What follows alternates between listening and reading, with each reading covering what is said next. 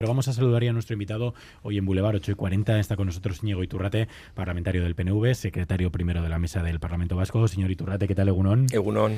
Que es además su última legislatura. Tras cuatro legislaturas no repetirá, no estará en las listas. Ahora le preguntaremos qué va a hacer en la política y qué, qué va a hacer con, su vida a partir de ahora y vamos a hacer balance con él. Pero antes le quiero preguntar eh, concretamente sobre asuntos importantes de, la actualidad. Eh, uno, con el que abrimos este informativo, tiene que ver con ese recurso del Gobierno vasco a la ley de vivienda Em, ¿Por qué ese recurso? ¿Dónde ven invasión de, competencias eh, para intentar eh, acabar con esta ley? No si, si, tumbarla entera o al menos con una parte. Bueno, mm, ¿por qué se presenta? Porque ya habíamos advertido desde la tramitación de, la ley en, el Congreso de los Diputados que, la ley invadía competencias. De hecho, eh, votamos en contra de la ley por esa razón y se explicó que, que se votaba por esa razón.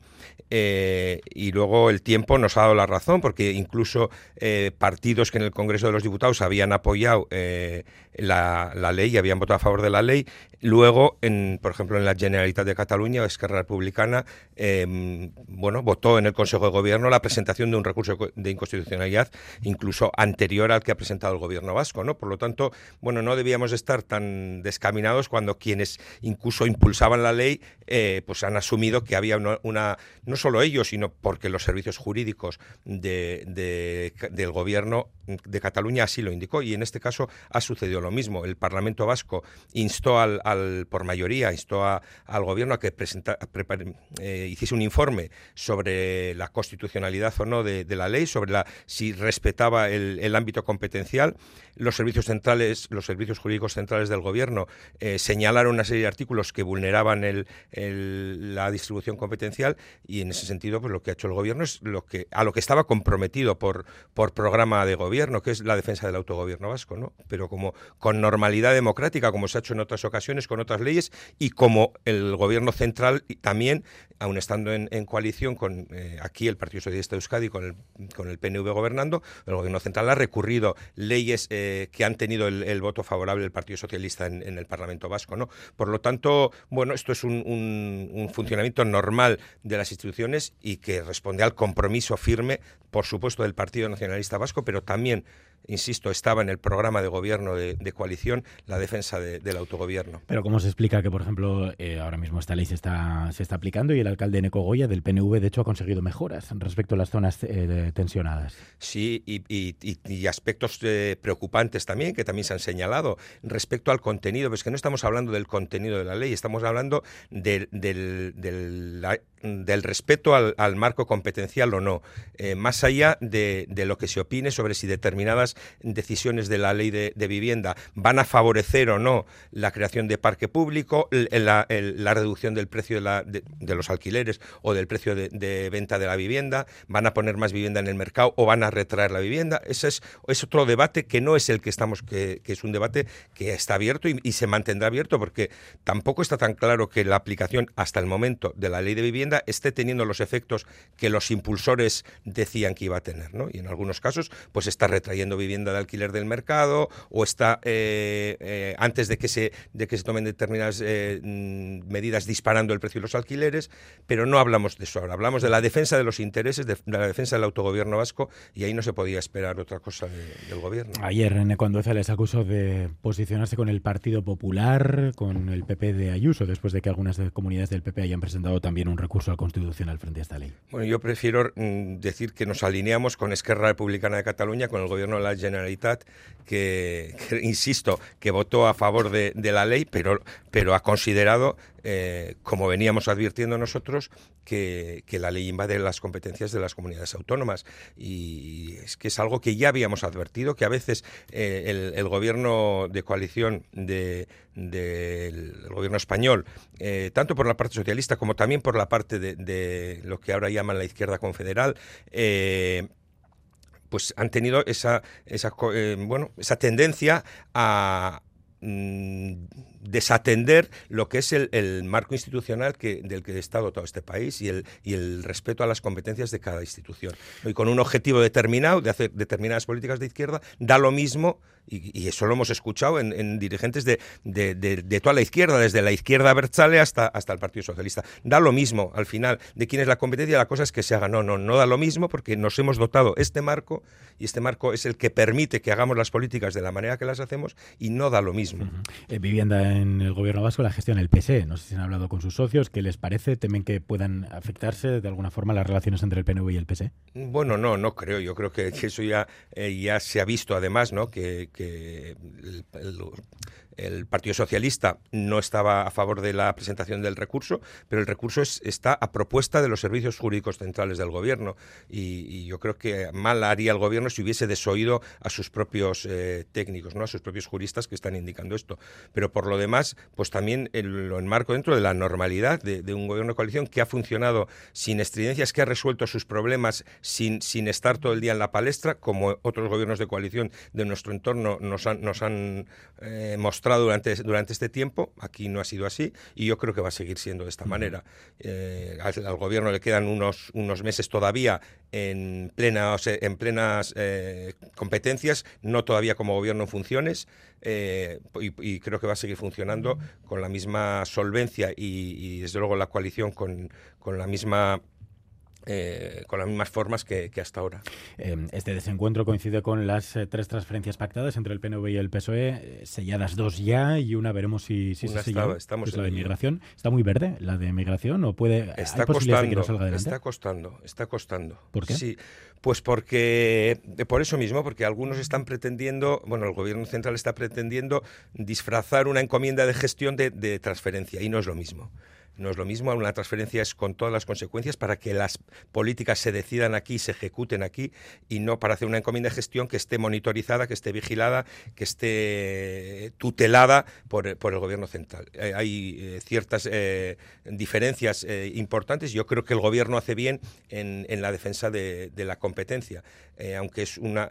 porque además está demostrado que el, modelo vasco de, acogida es un modelo que está resultando exitoso, que está siendo además eh, ejemplo para, para otro, que, que, se está presentando a nivel europeo, etcétera, como un eh, modelo interesante y un modelo que favorece unas sociedades equilibradas, unas sociedades eh, con, con, una integración bien hecha y, y, en ese sentido, pues nosotros queremos apostar por el mantenimiento de ese modelo y por la protección de ese modelo. Por tanto, podría ser que se dejara para la próxima legislatura. Si, no se va a hacer bien, mejor no hacerla. Yo confío en que se pueda llegar a un acuerdo, el que, en que me consta que, se han presentado eh, estas últimas horas eh, alternativas eh, concretas redactadas por parte del gobierno vasco al, gobierno central y que, al final se pueda llegar a un acuerdo. Pero evidentemente no vamos a, admitir, el gobierno vasco no va a admitir una,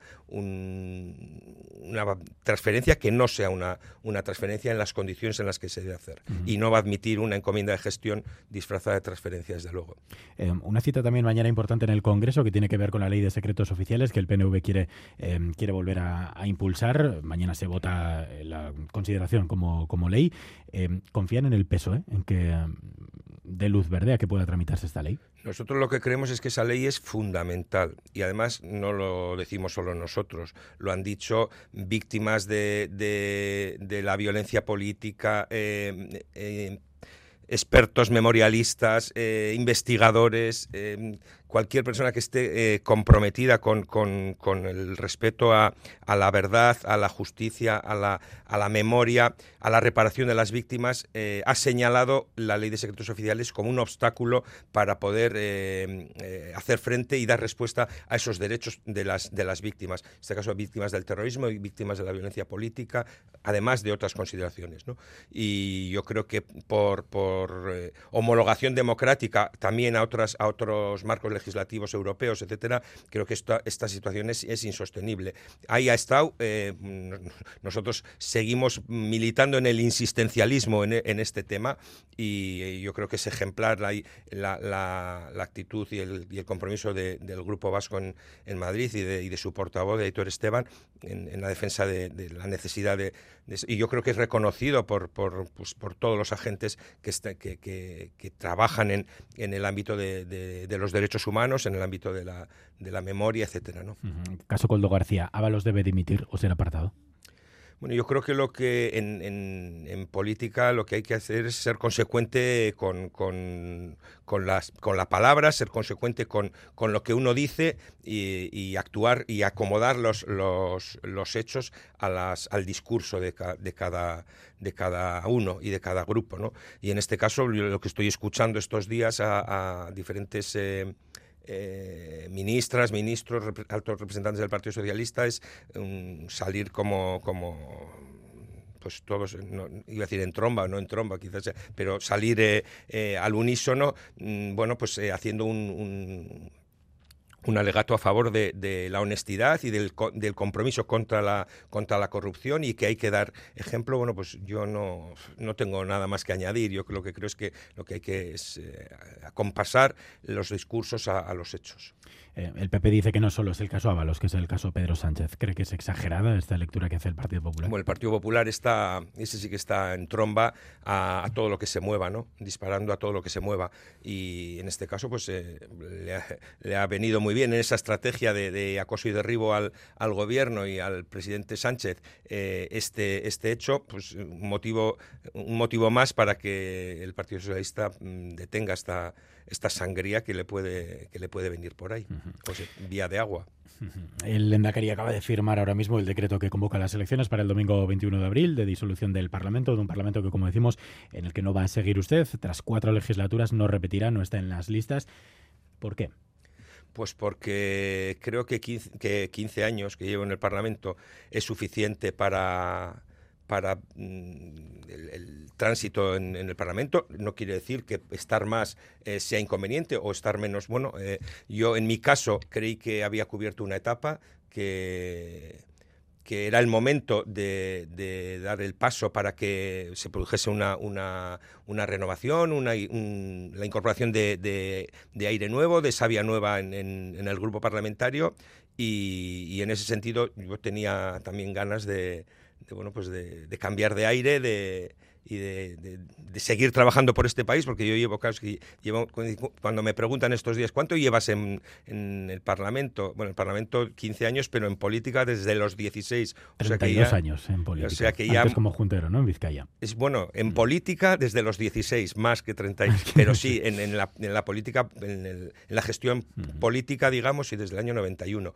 Y bueno, y en el Parlamento 15 años, yo mi compromiso con, con, con el país, con Euskadi con, y con el Partido Nacionalista Vasco es desde, desde mi juventud, desde la militancia y va a seguir siéndolo. Pero yo creo que, ese compromiso materializado en, el trabajo parlamentario ya debía terminar y, bueno estoy muy satisfecho además de, haber y ha sido un honor haber sido eh, miembro del Parlamento Vasco, parlamentario vasco en representación de, del Partido Nacionalista Vasco y, bueno, y eso, eso me llevo, ¿no? ¿Va a dejar la política o plantea volverse a su plaza de funcionario o pues, seguir en política? Pues habiendo, como te decía, habiendo empezado a militar y estar en política desde los 16 años, es difícil que abandone la política o que la política me abandone a mí. O sea, mis, mis, mis muchas de mis, no todas, pero parte de mis amistades, de mi, de mi círculo íntimo, de mi familia incluso, eh, es, eh, son militantes del partido y o son gente comprometida con, con, la política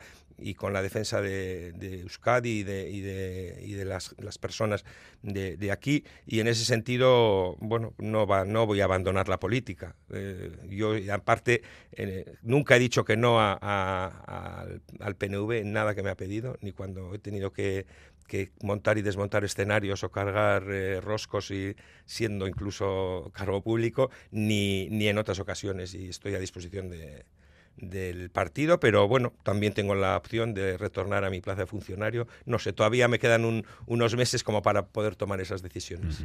Eh, las elecciones del 21 de abril, eh, ¿podríamos decir que afrontan el resultado más incierto de los últimos años. Hay quien dice incluso de las tres últimas décadas. Bueno, bueno, eh, yo creo que se está exacerbando un poco esa. Es verdad que, en las últimas elecciones eh, el, Partido Nacionalista Vasco está en, un momento de cierto, ha tenido, ha pasado un cierto de, eh, un momento de, retraimiento eh, muy en consonancia con lo que está pasando con la mayoría de los partidos de gobierno eh, en, Europa, pues después de, crisis tan importantes como las que hemos vivido, sanitarias, económicas, etcétera, y, y, está Euskal Herria Bildu en un momento, digamos, dulce en las últimas elecciones, pero esta, este aviso de sorpaso ya lo he vivido yo en, otras ocasiones. Eh, bueno, en el año 2016 eh, parecía que, la entonces candidata al Endacari de, de, H. Bildu tenía garantizado el veníamos también en aquel momento de un momento de cambio en, el mundo de la izquierda Berchale, de, nueva, de nuevos tiempos, todo esto de, nuevos tiempos, de cambio de ciclo, yo he vivido ya varios avisos de cambio de ciclo. ¿no? Al final, la montaña en otras ocasiones ha acabado pariendo un ratón. Eh, en estas, yo no, no, pretendo frivolizar, por supuesto, con esto, pero quiero decir que, que esto ya lo he vivido. Eh, en aquel momento incluso H. Bildu presentó a su gobierno en el, en el balcón del, del cartón, como emulando al, gobierno Aguirre, ¿no? Bueno, es evidente que estas elecciones son, si hay algo claro que más que nunca es unas elecciones entre dos opciones. Eh, que supone también una, elección entre dos modelos, entre dos formas de hacer, eh, entre dos eh, trayectorias políticas de, organizaciones y de personas, y eso es evidente que está más, más al pilpil que, que nunca, que hasta ahora. Pero bueno, tanto como para que que estemos en, la, en, las puertas de una nueva era, pues yo creo que es más ficción que realidad. ¿Y qué pasaría? ¿Qué ocurriría si EH Bildu superara en votos al PNV? Pues que, sería extraño que superasen votos al PNV porque no ha sucedido, pero pues qué pasaría, pues nada, que si que tendría que, como en, otras ocasiones, los partidos tendrían que negociar entre ellos porque llevamos muchos años sin mayorías absolutas en Euskadi y tendrían que, en función del resultado electoral de cada uno, negociar para ver quién consigue eh, la mayoría suficiente para, para tener para acceder a ser Lendakari y obtener el gobierno, ¿no? Eh, el, encargo de gobernar eh, eh, de administrar este, este país en los próximos cuatro años. ¿Cuál sería la prioridad del PNV? ¿Habría alguna opción de que aceptara esa propuesta que ha hecho Euskal Herria Bildu de gobernar juntos? Bueno, a ver, es que esa, propuesta de, Euskal Herria Bildu de gobernar juntos es bastante poco creíble, ¿no? Porque es con una mano acarician, con la otra atizan. entonces, quien hasta la víspera te está mm, poniendo como ejemplo de las políticas neoliberales que están acabando con el sector público, que están eh, yendo contra, contra los ciudadanos y llamando a, sacar al PNV de las, de las instituciones, quien la víspera te está te está diciendo que te está comparando con, con Vox y con el Partido Popular y que eres la extrema derecha y al día siguiente, en función de cómo le da el aire o cómo le vienen sus necesidades, te presenta como, como parte fundamental del bloque progresista, pues la verdad yo creo que es una estrategia electoral clara bastante burda por otra parte, porque no hace falta ser ningún fino analista político para, para, para darse cuenta de, de, lo que es, y, por lo tanto, bueno, hay que darle la importancia que tiene. Ya veremos cuando los ciudadanos se, se pronuncien en, en, las urnas el día 21 qué dicen y en qué sitio nos ponen a cada uno, qué tipo de, de, mayorías. Desde luego, la trayectoria del Partido Nacionalista Vasco está contrastada en relación con ese tema y, desde luego los, los acuerdos a los que llegue serán públicos y, serán siempre en, buscando el, el, mayor interés, el mejor interés de la ciudadanía vasca. ¿Usted también es de los que se siente cómodo con los acuerdos con, los partidos, con el Partido Socialista? Pues yo personalmente en, el, en mi trabajo parlamentario me he sentido muy cómodo y en esta última legislatura también especialmente cómodo en, las relaciones con el Partido Socialista. Creo que ambos hemos sido parlamentariamente socios eh, eh, leales con, el acuerdo que teníamos y, esa lealtad la hemos, la hemos llevado hasta el final. ¿no? Y a pesar de, de, nuestras diferencias, de nuestras discrepancias, hemos sabido resolverlas, mm, dialogarlas y resolverlas eh, en, la mesa en la que hay que hacerlo, sin tensionar la, vida política diaria, sin tensionar, sin añadir más tensión a la ciudadanía de la que ya tiene. Y en ese sentido, sí, yo creo que ha sido un buen acuerdo y que ambos socios nos hemos comportado con lealtad. Pues Íñigo Iturrate, parlamentario del PNV, secretario primero de la mesa del Parlamento Vasco, gracias por haber estado con nosotros esta mañana aquí en Radio Euskadi y que tenga suerte en la etapa que inicia a partir de, abril. Pues muchas gracias a vosotros, eso espero. Es que ricasco. Venga,